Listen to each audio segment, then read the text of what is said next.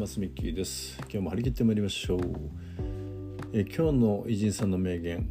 えー、吉本バナナさん。ね昔、えー、大ヒットのね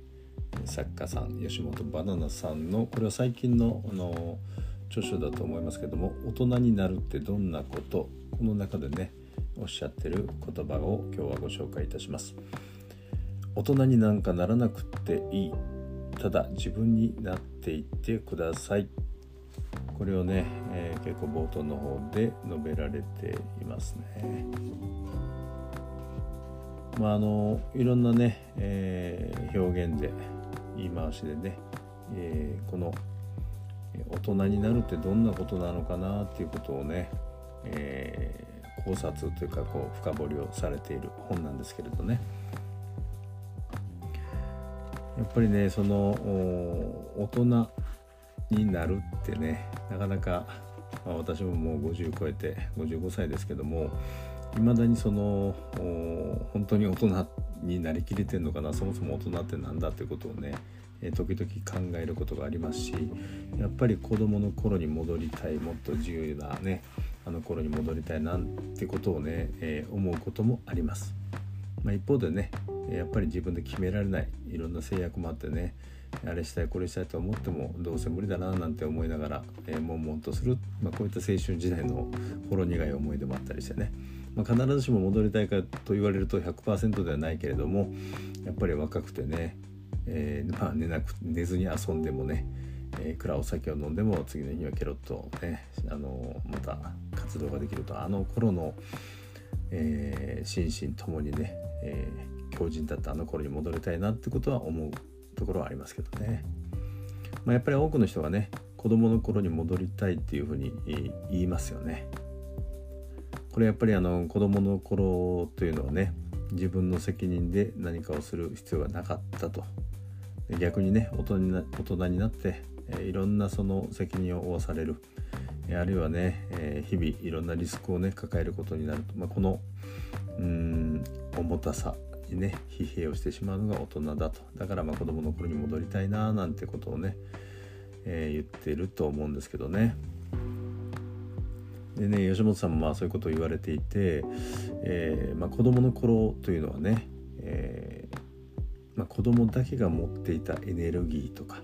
空間の広がりこれがあったから子供時代にね戻りたいということを言うんだと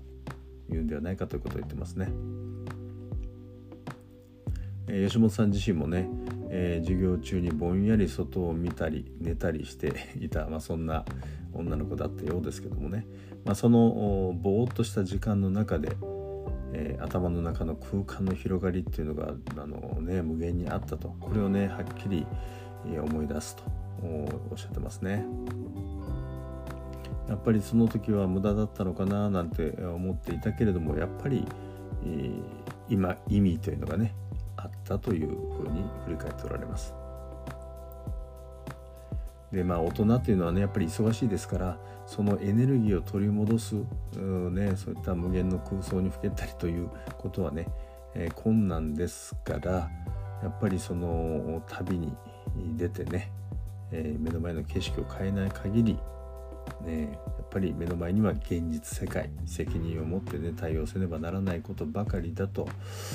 いうことでね。まあまああのないものねだりしてはいけないんですけどもできるだけねやっぱり非日常の空間に身を置いて、えー、子供のようなエネルギーの広がりを持ってねそして大人の自由な決断をすることができたら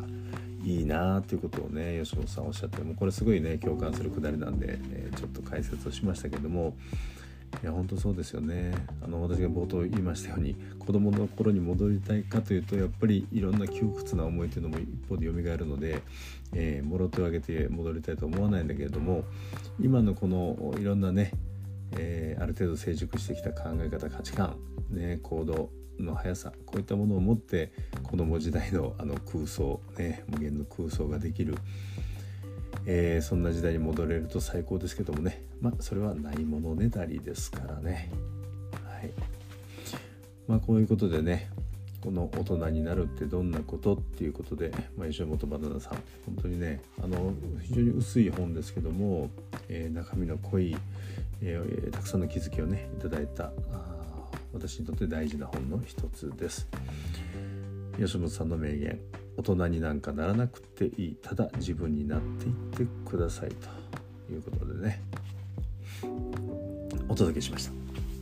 今日はこの辺で失礼いたします。また明日お会いしましょう。